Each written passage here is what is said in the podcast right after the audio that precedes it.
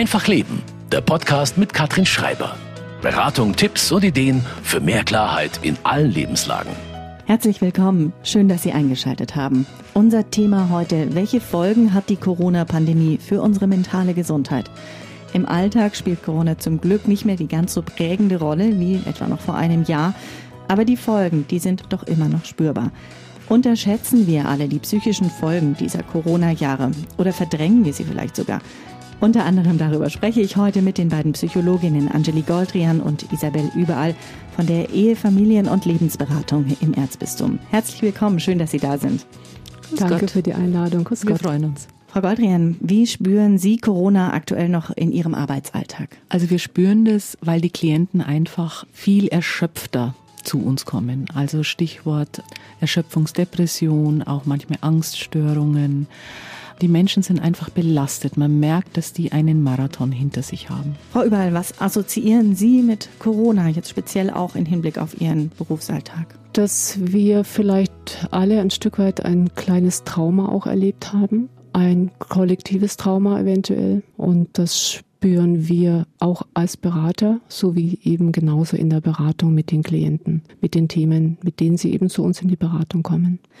Frau Goldian, würden Sie sagen, es gibt eine bestimmte Bevölkerungsgruppe, die besonders unter der Pandemie gelitten hat? Zum einen, wer natürlich sehr belastet ist, ist das ganze äh, Krankenhauspersonal. Das muss man einfach mal sagen. Die, die diese Pandemie ganz unmittelbar mitbekommen haben. Sie haben Sonderschichten gefahren und es bei, muss man einfach mal sagen, doch einer, einer relativ überschaubaren Bezahlung, also einer schlechten Bezahlung.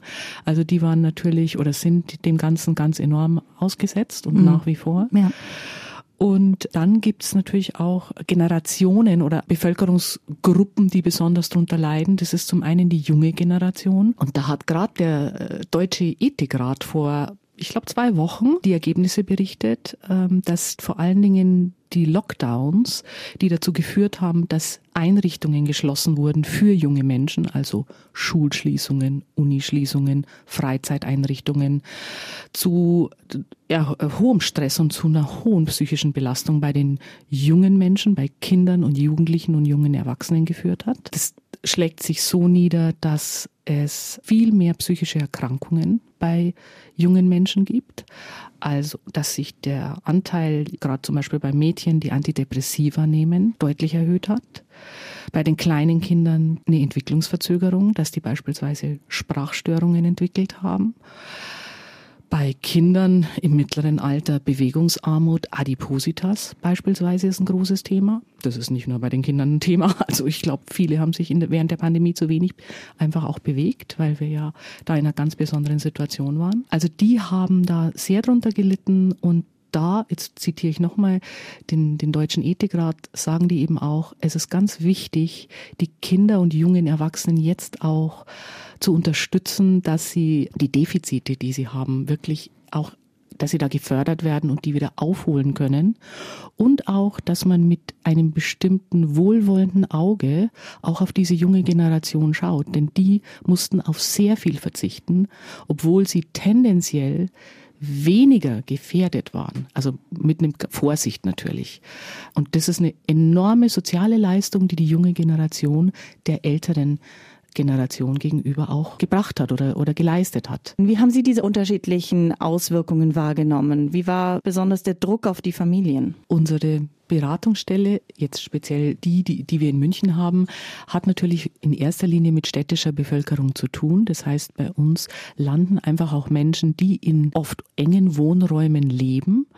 Und für die war das dann ein ganz besonderer Stress, so wie es meine Kollegin zuerst schon erwähnt hat enger Wohnraum heißt eben auch, ich muss Homeschooling, Homeoffice und vielleicht noch ähm, irgendwie Musikinstrument unter einen Hut bringen. Das erfordert viele Absprachen, das erfordert aber auch manchmal eine große Toleranz und es ist, glaube ich, nur zu realistisch, dass da auch mal die Nerven blank liegen und dass es da dann gehäuft zu Streit oder auch Stress oder Auseinandersetzungen kam, weil die sich zum Teil nicht mehr aus dem Weg gehen konnten, weil eben keiner mehr der Arbeit außerhalb nachkommen konnte oder in die Schule, in die Kita gehen konnte, weil so vieles geschlossen war. Das ist natürlich jetzt eine Rückschau, weil wir haben natürlich vieles auch während der letzten zwei Jahre, drei Jahre gelernt und es gab ja dann auch wieder Öffnungen.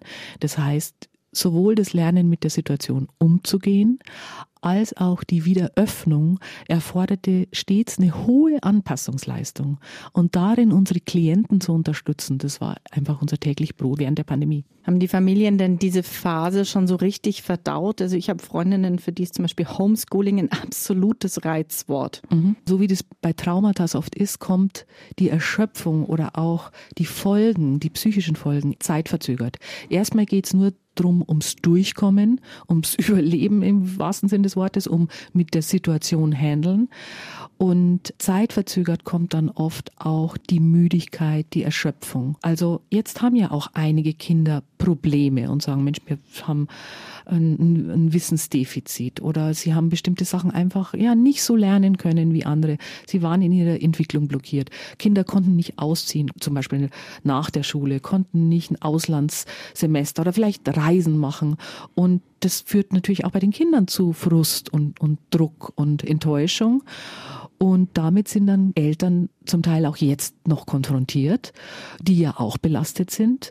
Und das führt eben zu so einer Art Dauererschöpfung, wo es wirklich wichtig ist, Inseln der Entspannung zu entwickeln, zu suchen und vielleicht auch mit Hilfe von, von Beratung und Therapie zu schaffen. Wie kann man denn unterscheiden, ob man jetzt ähm, einfach müde ist, gestresst von den letzten Jahren, eventuell kommt noch ein bisschen Winterblues im Moment mhm. dazu, oder ob man tatsächlich professionelle Unterstützung braucht? Also da gibt es ein paar Kriterien, die man da berücksichtigen sollte. Im Zweifelsfall kann man das auch mit einem Hausarzt oder einer Therapeutin oder einem Therapeuten besprechen. So typische Symptome für eine Depression sind beispielsweise ein Antriebsverlust, negatives Denken, Schlafstörungen, starke Niedergeschlagenheit und es kann gehen bis, bis zu dem Gefühl, dass man gar nicht mehr leben möchte. Und wenn das über einen Zeitraum von zwei Wochen anhält, spätestens dann sollte man tatsächlich den Griff zum Telefon oder zum Online-Termin ausmachen mit einem Arzt, mit einem niedergelassenen Therapeuten oder mit einer Beratungsstelle. Mhm. Frau Überhall, Depressionen haben wir jetzt angesprochen. Ah, es gibt aber andere psychische Probleme noch. Gerade jetzt nach der Corona-Pandemie kommen oft Angststörungen zutage. Was, wann ist Angst noch normal und wann sollte man sich Hilfe suchen? Angst ist grundsätzlich ja erstmal auch ein Signal, dass da eine Gefahr besteht. Also, dass ich in einer gefährlichen Situation bin oder dass ich mich vielleicht in Sicherheit bringen sollte. Das ist erstmal ja auch hat eine positive Funktion. Ich würde sagen, Angst wird dann zum Problem oder sollte man sich auch überlegen, dann ähm, Hilfe oder Unterstützung zu suchen, wenn sie sich ausweitet, wenn man das Gefühl hat, man äh, ist eigentlich von der Angst, also sie nimmt immer mehr Überhand äh, in den Gedanken, man entwickelt bestimmte Symptome wie eben Herzrasen, Unruhe, innere Unruhe, man kann nicht mehr schlafen, also kann nicht mehr einschlafen, bis hin zu Panikattacken, die plötzlich auftreten können, dass man bestimmte, sich sehr zurückzieht, sozialer Rückzug auch, Angst vielleicht auch unter Menschen zu gehen. Also es kann verschiedene Facetten haben. Ich denke, dann, wenn eben man das Gefühl hat, dass eigentlich die Angst äh, einen mehr oder weniger besetzt, ja, und sich eben auch über einen längeren Zeitraum hinstreckt, also äh, sich auch intensiviert, dann mhm. ist es auf alle Fälle ein Zeichen, dass etwas äh, nicht mehr in Anführungszeichen normal ist, es keine mehr, nicht mehr eine reine Schutzfunktion hat, sondern dass es wirklich auch eine mehr eine, eine Angststörung dann ist. Wie komme ich denn dann am besten an Hilfe, wenn ich wirklich der Meinung bin, ich schaffe es nicht mehr alleine raus aus dieser Situation? Was sind da die ersten Schritte? Man kann zunächst einfach mal seinen Hausarzt, seine Hausärztin aufsuchen und über, über das Befinden sprechen. Wie geht's mir? In der Regel, wenn die Hausärztin das Gefühl hat, es könnte wirklich äh, eine Angststörung sein, dann wird sie in der Regel überweisen zu einem Psychiater, Psychiaterin. Das ist eine Möglichkeit. Man kann äh, versuchen, auch erstmal niederschwellig zu sagen, ich suche mir erstmal beraterische Unterstützung und schaue erstmal, woran liegt's, wie geht's mir überhaupt. Da wären dann die Beratungsstellen äh, gute Anlaufstellen, auch unsere Beratungsstelle zum Beispiel. Oder äh, dann wirklich auch der Schritt zu einem niedergelassenen Therapeuten. Da bieten sich immer an diese therapeutischen Vermittlungsstellen. Da gibt es einige in München, kann man nachschlagen, ähm, wo man sozusagen erstmal so eine Art Clearing-Gespräch führt und äh, besprochen wird, was braucht man, was sucht man, was ist genau die Thematik und dann wird man weiter vermittelt an niedergelassene Therapeuten, Therapeutinnen, die möglichst eben keine lange Wartezeit haben, sondern möglichst bald einen freien Platz haben, weil das Problem ist eben, dass äh, die Praxen, die therapeutischen Praxen sehr voll sind. Die, viele haben, Therapeuten haben lange Wartelisten. Es hat jetzt nochmal sehr zugenommen und da ist eben manchmal äh, gar nicht möglich, auch so lange zu warten. Und da bieten sich die Vermittlungsstellen an. Hm. Frau Goldkern, wie lange sind die Wartelisten denn bei Ihnen? Zwischen sechs und acht Wochen. Aber das kann man als Klient auch mit beeinflussen, denn je flexibler die Klienten sind, wann sie Beratung in Anspruch nehmen können, umso größer ist die Chance, dass sie auch früher einen Termin bekommen. Schwierig wird es halt, wenn die Klienten sagen, wir können nur Freitagabend oder wir wollen ähm, nur zu, zu einem ganz bestimmten Berater oder Beraterin gehen, dann müssen sie zum, zum Teil länger warten. Hm. Das heißt, ähm, eine Beratung bei Ihnen wäre auch zum Beispiel ein möglicher Schritt, um so eine lange Wartephase auf einen Therapieplatz zu überbrücken. Auf jeden Fall. Hm. Auf jeden Fall. Wie komme ich denn zu Ihnen in die Beratung? Also man kann einfach auf unsere Homepage gehen und unser Beratungsangebot sich erstmal anschauen. Und der einfachste Weg ist, bei uns anzurufen und die Sekretärinnen nehmen dann die Daten auf. Man kommt dann auf eine Warteliste und die Berater setzen sich dann mit den Klienten in Verbindung und man macht einen Termin für ein Erstgespräch aus. Und an uns können sich alle wenden. Das ist unabhängig von Konfession oder Weltanschauung oder Familienform. Die Beratungen sind prinzipiell kostenfrei. Wir freuen uns über Spenden, aber sie sind kostenfrei. Und dann macht man ein Erstgespräch aus. Und das ist eben ganz wichtig, um erstmal in Kontakt zu bekommen, um das Haus kennenzulernen, die Räume kennenzulernen, die Beraterin oder den Berater kennenzulernen und mal ein Gefühl dafür zu bekommen, wie das ist, über meine ganz persönlichen Belange mit einem Fremden zu sprechen. Hm. Das ist die Homepage der Ehefamilien- und Lebensberatung im Erzbistum, nur um das nochmal zu genau. sagen an ja. dieser Stelle zur mhm. Sicherheit. Frau Goldrian, was können denn Familien tun, um dieses Gefühl, über das wir gerade gesprochen haben, vielleicht der konstanten Müdigkeit oder des konstanten Stresslevels, um da wieder runterzukommen jetzt? Ähm, eine ganz wichtige Frage und auch eine Frage, die uns in der Beratung immer wieder beschäftigt. Was können Paare tun? Was können Familien tun? in diesen Krisenzeiten. Das ist jetzt ein bisschen ein Klischee, aber an jedem Klischee ist auch ein Stückchen Wahrheit.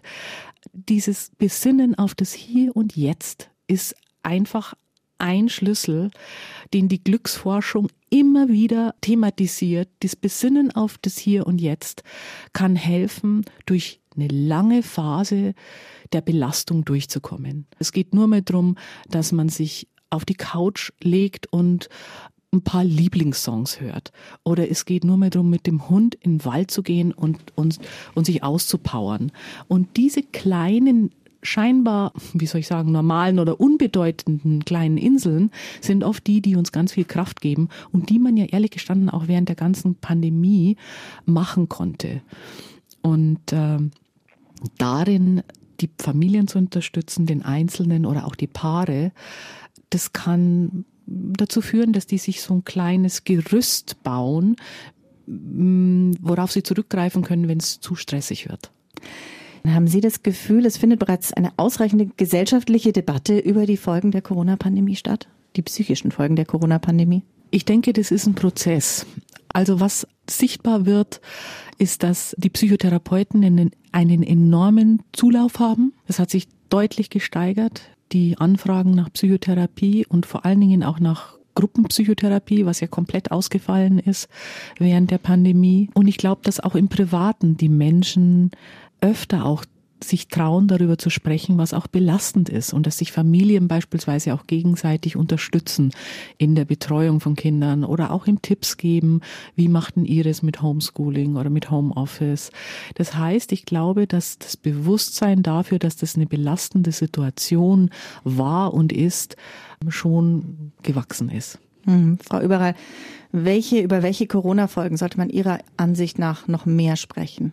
Ich denke, dass es vielleicht doch ein deutliches Bewusstsein dafür geben sollte, wie schwierig diese Zeit war und immer noch ist ein bisschen mehr geduldigerer Blick auch auf das. Also ich habe das Gefühl, die Erwartungen und auch der Druck, der ist ja nach wie vor gleich. Da in, an der Arbeit zum Beispiel, äh, im Gegenteil, ist sogar mehr Druck da, weil viele Menschen Angst haben, ihren Job zu verlieren oder haben auch einfach Probleme am Arbeitsplatz durch die Corona-Pandemie. Also äh, da habe ich manchmal das Gefühl, es wäre gut, wenn dem sozusagen, wenn das noch mehr in irgendeiner Form beachtet werden würde. Also sozusagen, wo können wir alle auch ein Stück entlastet werden, ähm, uns gegenseitig vielleicht auch mit mehr Geduld auch zu entgegnen. Also ich habe das Gefühl, da ist irgendwie so insgesamt so eine Gereiztheit auch die sich so breit gemacht hat unter den Menschen. Aber das ist so, so mein persönlicher Eindruck. Mhm. Ja.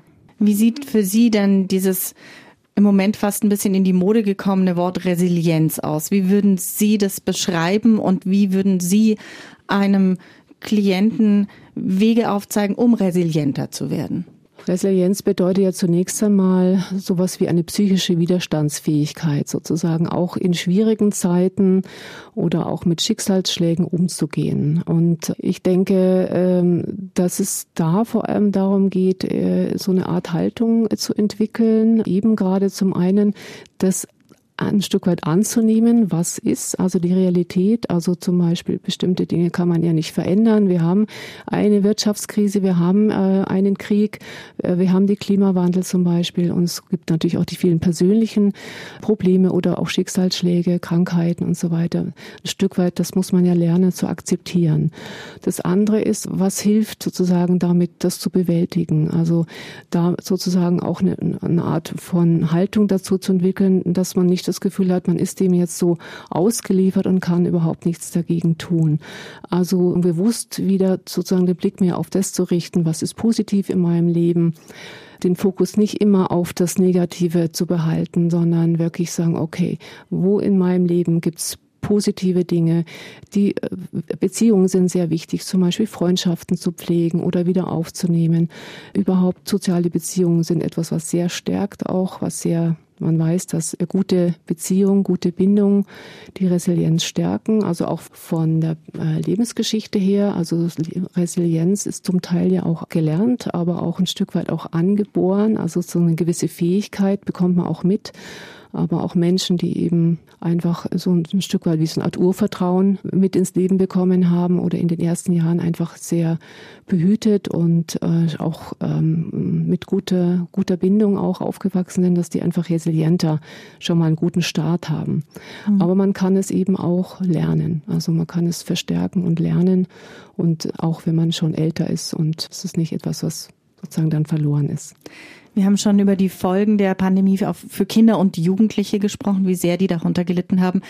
Ist Resilienz auch was, was wir als Eltern unseren Kindern vorleben und damit mitgeben können? Ich denke schon, weil man ja als Eltern auch ein Stück Vorbild ist, also Modellcharakter hat sozusagen. Ne? Also es, ähm, ich denke, so wie man in einer Familie auch eine gewisse Kultur hat, was macht man gerne in seiner Freizeit, ob das jetzt ist, zum Beispiel Sport zu machen oder viel in die Natur zu gehen, ob es äh, gewisse Rituale gibt, die einfach auch die Familie stärken, die auch den Kindern und Jugendlichen Halt und Sicherheit geben, dass man Feste feiert, dass man äh, respektvoll miteinander umgeht, Achtsamkeit, ähm, denke, das ist wichtig und eben auch, ja, wie man auch als Eltern vielleicht die Beziehung vorlebt als, als Paar, die, wie man miteinander spricht. Das sind alles, denke ich, so Aspekte, ja, die äh, alles zusammen dazu führen, dass auch Kinder und Jugendliche sich sicher fühlen oder sicherer fühlen in dieser teils unsicheren Welt, dass sozusagen in dem kleinen Mikrokosmos Familie trotzdem auch ein sicherer Ort sein kann. Also im Grunde schon so einen Werkzeugkasten mitgeben für die Zukunft. Ja, indem man es vorlebt und auch mit den Kindern zusammen lebt und ent, äh, kultiviert, so würde ich das auch sagen. Ja. Frau Goldrian, wie sieht denn Ihr persönlicher Werkzeugkasten für Krisenzeiten aus? Also für mich ist ganz wichtig Bewegung. Ich bin jemand, der viel draußen ist, der laufen geht. Ich habe einen Hund und ähm, ich gehe mit ihm jeden Tag Gassi. Und das ist etwas, wo ich wirklich äh, Kraft schöpfen kann. Wenn ich mir Sorgen mache, also abends ist, ist ja schlafen alle Und mir passiert es das manchmal, dass ich auch wach werde nachts und äh, mir, mir Sorgen mache. Dann hilft mir tatsächlich das Gebet. Also das ist ähm, tatsächlich etwas, was für mich eine ganz große Kraftquelle ist und wo ich dann einfach auch merke, dann kann ich wieder einschlafen. Was mir hilft, ist der Austausch mit meinen Freunden, mit meiner Familie. Also tatsächlich ein gemeinsames Abendessen, sowas ganz Simples. Oder mich eben zum Spazierengehen verabreden. Was mir manchmal hilft, ist Musik. Also wenn ich zum Beispiel gestresst bin und äh, oder angestrengt, dann im, im also Autoradio an und einen guten Song hören. Das hilft mir. Ja. Ist bei Ihnen in der Corona-Pandemie, in, vor allem in den ersten Jahren, ist da noch was weiteres dazugekommen? Gibt es für Sie so eine Errungenschaft aus der Corona-Pandemie für Ihren persönlichen Werkzeugkoffer in Krisenzeiten? Ja, und das ist vor allen Dingen etwas, was ich dann auch in der Arbeit umgesetzt habe. Ich habe selber festgestellt, dass mir diese Bewegung so gut tut und hatte zum Beginn der Pandemie schwangere Klientinnen. Und dann war, waren wir vor, dem, vor der Problematik, dass wir keine Kinder mehr in der Beratungsstelle wegen dieser ganzen Social, äh, Distanz und Ra Raum und so weiter mit einladen durften. Also das war äh, dann ganz schwierig und dann haben wir therapeutische Gespräche im Freien geführt. Mhm. Und daraus hat sich dann eine neue Methode entwickelt, die jetzt auch etabliert ist, ganz offiziell, ein, nämlich Walk and Talk nennt sich's, muss ja alles Englisch sein. Also es sind nichts anderes wie therapeutische Spaziergänge. Mhm. Und das ist etwas, wo ich tatsächlich mein, das etwas, woran ich selber zutiefst glaube, nämlich Bewegung in der Natur und Gespräche, Sozialkontakte verbinden konnte mit etwas Neuem in meiner Arbeit. Und ich stelle eben fest, dass das für manche Menschen wirklich sehr hilfreich war. Also ich spreche jetzt von vorerkrankten Menschen, von älteren Menschen, von Menschen, die einfach Angst hatten, in eine Beratungsstelle zu gehen, weil sie vielleicht Angst hatten, sich anzustecken. Aber auch von Menschen, die jetzt auch durch dieses viele Alleinsein Probleme hatten mit Sozialkontakten, da kann man dann auch wunderbar kleine Übungen im Freien machen und sagen, okay, jetzt kommt jemand entgegen, wie viel Abstand brauchen Sie, wie viel Nähe können Sie zulassen. Und das hätten wir nie oder hätte ich auch nie äh, gedacht, dass ich mal Beratung in so einer Form anbieten kann und darf.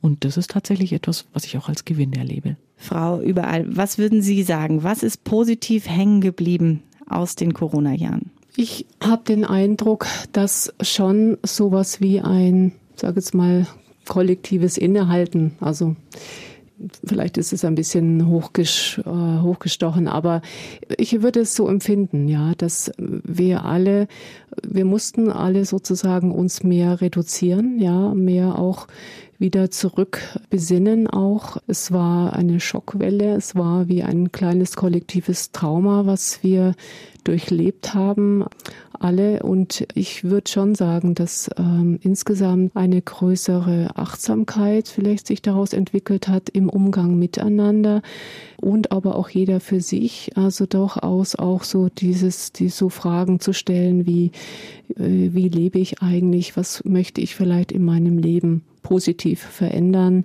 achtsamer äh, durchs Leben zu gehen, ähm, bewusster auch das schätzen zu lernen oder mehr drauf, mehr wieder zu schätzen, was man auch hat. Also ähm, wie eine so eine Zurückbesinnung, so würde ich das äh, bezeichnen. Und ich denke, das ist schon auch etwas, was durchaus auch positiv daraus sich entwickelt hat auch der Umgang miteinander. Also es sind, natürlich gibt es zum einen die Ungeduld und ein Stück weit eine Gereiztheit, aber es gibt auch viel Mitgefühl und auch viel Unterstützung wieder auf der anderen Seite. Also, also dieses zu gucken, wie kann man, wenn man allein zum Beispiel diese ganze äh, Hilfswelle, die jetzt die Ukraine-Kriegsflüchtlinge äh, betrifft, was da wirklich in Gang gekommen ist in unserer Gesellschaft. Menschen, die äh, ganze Familien bei sich aufgenommen haben, obwohl selber alles eng und vielleicht auch äh, nicht alles so optimal zu Hause war.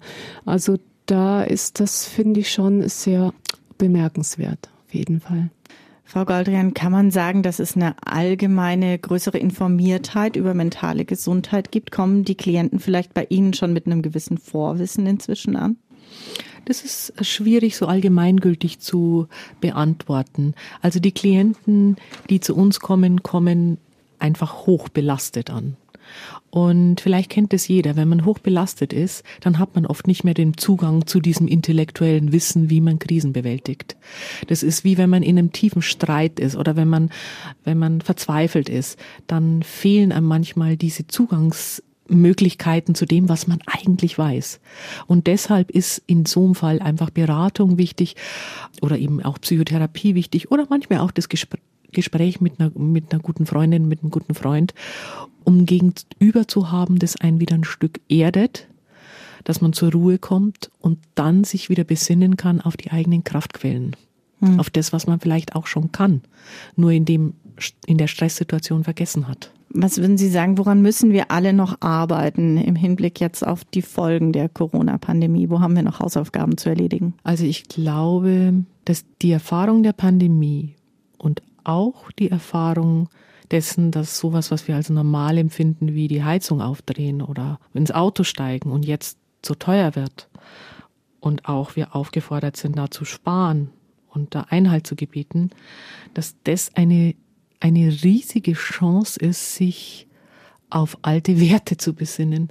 So konservativ sich das jetzt anhört. Sowas zu sagen wie nicht noch schneller, nicht noch weiter, nicht noch mehr, nicht also, dass eigentlich unser Konsum komplett in Frage gestellt wird, ist eine Riesenchance. Mhm. Und eigentlich, so würde ich sagen, auch eine Verpflichtung der, der jungen Generation gegenüber. Also, dass wir wieder ein Stück demütiger werden, dass wir ein Stück bescheidener werden, dass wir sagen, das ist ganz toll, wenn's dass wir überhaupt in Sicherheit leben, dass wir überhaupt ein Zuhause haben, das wir heizen können, dass wir genug Nahrungsmittel haben, dass also quasi die ganzen normalen Dinge, Anlass geben, sehr, sehr, sehr dankbar zu sein.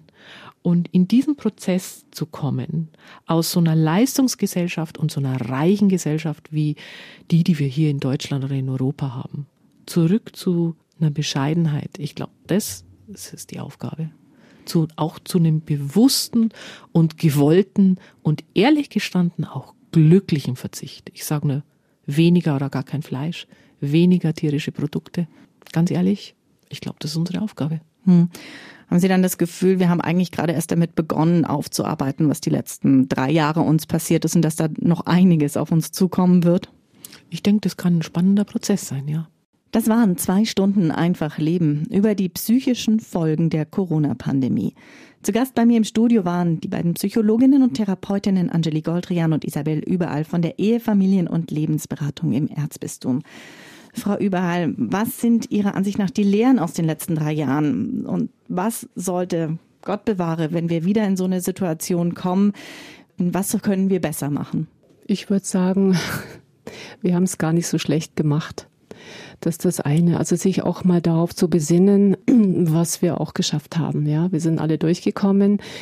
Und wenn ich jetzt auf den Beratungsalltag schaue, dann würde ich sagen, die meisten Paare sind zusammengeblieben. Ja, also es hat nicht dazu geführt, erstmal zumindest mein Eindruck, äh, dass jetzt da sich dadurch mehr Paare getrennt haben. Man kann ja nur lernen aus dem, was man erlebt hat. Ich denke, viele Menschen haben wirklich versucht, äh, sich mehr zu schauen, ne? die Ressourcen mehr wieder äh, hervorzuholen. Was tut mir gut? Wie will ich wirklich leben?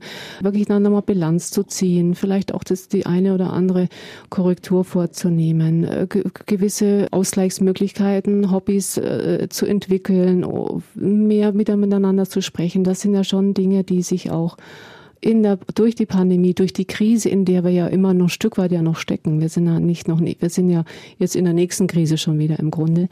Die helfen uns ja weiter. Und ich würde sagen, einfach das auch beizubehalten und weiter auszubauen und äh, eben auch dieses, sich wirklich auch immer wieder bewusst zu machen, dass wir es hier eigentlich hier in unserem Land, hier in uns, in, wo wir leben, sehr gut haben und das, das wirklich mehr zu schätzen auch, ja, und auch achtsam mit der Natur umzugehen und mit unseren Ressourcen. Ich denke, das ist ein ganz wichtiges, wichtige Aufgabe. Frau Goldrian, was könnte man Ihrer Ansicht nach beim nächsten Mal, das hoffentlich nie kommen wird, besser machen? Vielleicht gerade auch im Hinblick auf Lockdown, Schulschließungen, solche Sachen.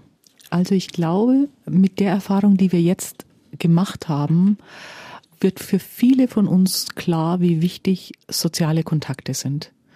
Und deshalb haben, hätten wir da jetzt einfach schon so einen bunten Strauß an Möglichkeiten, wie wir Kontakte aufrechterhalten können, wie wir ein Zusammenhaltgefühl, ein Zugehörigkeitsgefühl entwickeln können auf verschiedene Art und Weise. Und das können wir wahrscheinlich, wenn noch mal so eine Krise kommt, auch schneller aktivieren. Ja, das hoffe ich auch auf jeden Fall. Ich danke Ihnen beiden ganz herzlich für Ihren Besuch heute hier im Studio. Und bei Ihnen, liebe Hörer, möchte ich mich auch bedanken fürs Zuhören. Falls Sie die ganze Sendung noch einmal nachhören wollen, können Sie das in der Mediathek des Münchner Kirchenradios unter mk-online. Ich wünsche Ihnen noch einen schönen Tag. Am Mikrofon verabschiedet sich Katrin Schreiber. Das war Einfach Leben, ein Podcast vom katholischen Medienhaus St. Michaelsbund, produziert vom MKR, dem Münchner Kirchenradio.